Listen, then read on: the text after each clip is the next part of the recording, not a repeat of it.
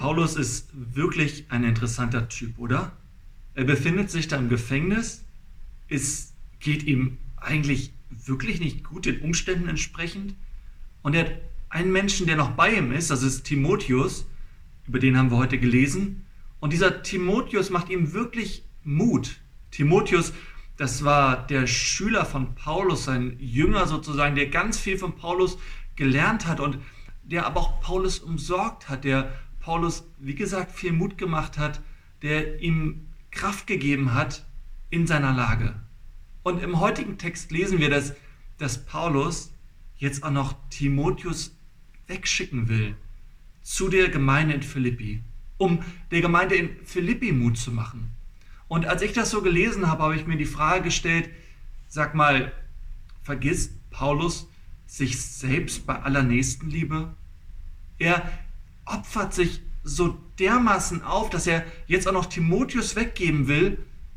Wie kann er das machen?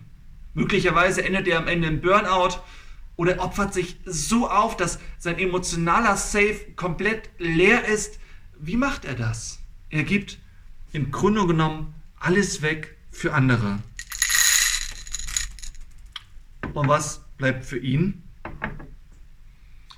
Ich habe mich erinnert gefühlt an eine von meinen älteren Schwestern. Die hat mal jahrelang mit Drogenabhängigen gearbeitet und da ist es auch so, sie muss nur geben, geben, geben. Drogenabhängige, ja, die gerade total in ihrer Drogensucht drinstecken oder einen Entzug durchmachen, da bekommt man auch nicht viel zurück. Da muss man geben, geben, geben, geben. Und gerade Menschen in solchen sozialen Berufen stehen ja manchmal ein bisschen in Gefahr, auszubrennen, so viel wegzugeben. Und ich glaube, gerade in solchen Situationen muss man sich wirklich die Frage stellen, ja, wo kann ich mich denn wieder füllen? Damit keine Leere zurückbleibt, wenn ich so viel weggegeben habe, sondern, sondern damit, damit auch, auch, auch mein, mein emotionaler Safe irgendwie gefüllt bleibt. Ich glaube, Paulus hat zwei Dinge gefunden, die ihm wirklich geholfen haben. Von, von beiden Dingen haben wir bereits gelesen im Philipperbrief. Das eine war, dass er in ständiger Verbindung mit Jesus Christus war. Dass Jesus ihm die ganze Zeit seine Liebe, seine Kraft zugeströmt hat, damit Paulus sozusagen nicht ausbrennt. Paulus hat regelmäßig diese Zeiten verbracht in der, in der Gegenwart von Jesus. Paulus hat Jesus immer wieder gesagt, wofür er dankbar ist, was er Jesus zu verdanken hat und hat ihm gedankt dafür, dass dass, dass er sozusagen diese, diese Kraft und diese Liebe von Jesus in Empfang nehmen darf. Und das Zweite war, Paulus hat, ist in Beziehung geblieben mit seinen Freunden, mit den Menschen, die ihm viel bedeuten, mit den Menschen, die ihm sozusagen neue Liebe geben konnten.